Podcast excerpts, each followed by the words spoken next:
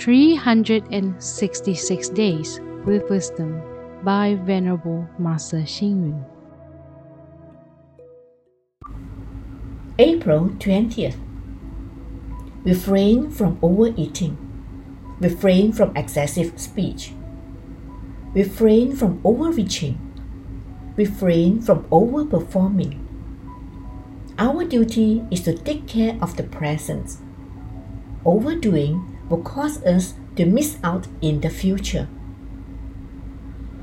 A person's weight is not measured according to body mass it is based on one's moral virtue and wisdom. One's contribution to the family and society during one's lifetime will be determined by others. A person's merits and mistakes, success and failures will be appraised and recognized in history, but does not come from blowing one's own trumpets.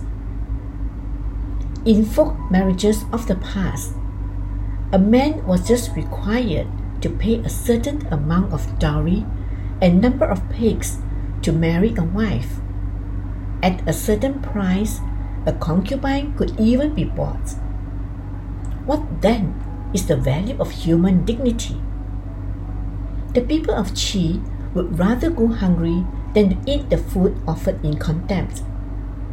A person's integrity and dignity can best be seen when one is experiencing hardship and poverty. The Confucian Analects says, A noble man without dignity is not impressive.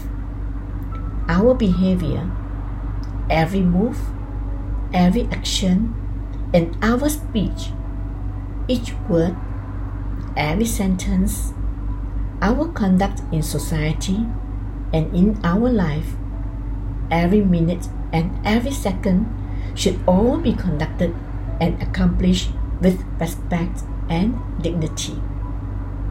If we do not have self respect and dignity, how do we expect others to respect us? It is commonly said one must have insulted oneself before one is being insulted one must have belittled oneself before one is being belittled. Thus, in our conduct and behavior, not only must we be not arrogant, we must not belittle ourselves. Read, reflect, and act.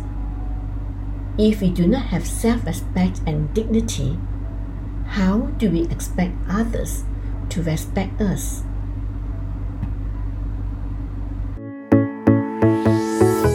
Please tune in, same time tomorrow as we meet on air.